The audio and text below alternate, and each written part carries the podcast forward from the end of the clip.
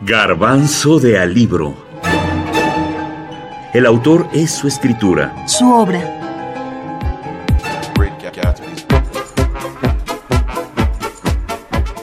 El Gran Gatsby.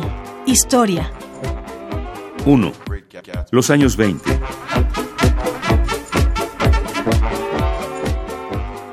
Scott Fitzgerald fue quizás el escritor más sensible de su tiempo, porque observó la tensión entre el pasado y el futuro prometedor de la sociedad neoyorquina de los años 20.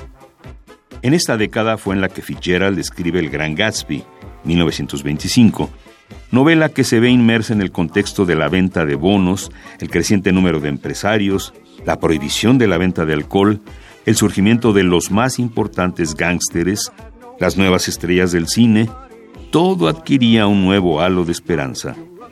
Fitzgerald, al igual que sus contemporáneos, creyó en la luz verde, en la posibilidad de seguir y de ser todo, vivir el sueño americano.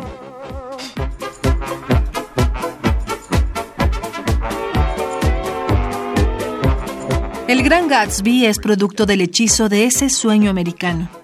Representa la riqueza, la fama, la distinción moral, la frenética cultura consumista, la fiesta que proporcionaba la alegría momentánea de los años 20.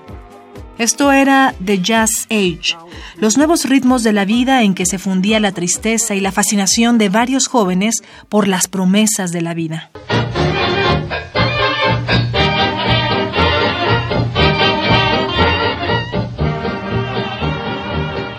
La generación de estos soñadores rondaba entre los 30 años, que al igual que el narrador Nick Carraway, veían una nueva década frente a sí mismos.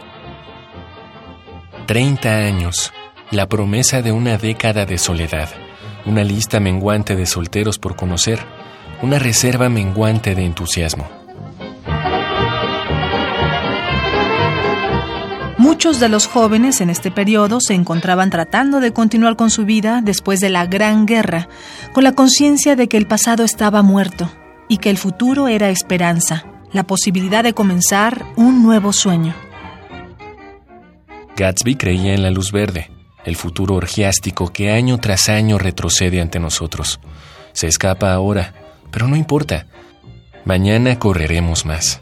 Alargaremos más los brazos y llegarán más lejos. Así seguiremos, golpeándonos, botes contra corriente, devueltos sin cesar al pasado.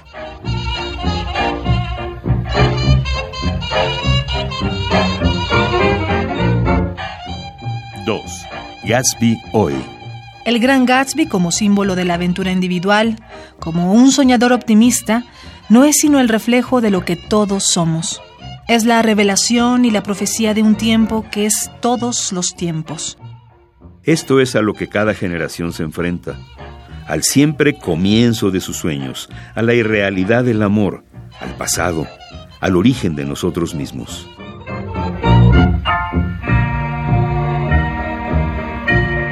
Sí, bueno, siempre en la vida con las personas has de pensar, eh, a mí me eh, eh, has de pensar como, como, el personaje Nick Carraway, creo, que se llamaba, el personaje del Gran Gatsby que empieza la novela diciendo mi padre me enseñó que no juzgase a los demás porque no habían, a lo mejor no habían tenido las posibilidades que uno había tenido y tal. Yo lo que he comprobado cuando todo o casi todo sucede en la infancia, y que en, pero la infancia de los demás no la entendemos, no la conocemos eh, porque no hemos estado ahí.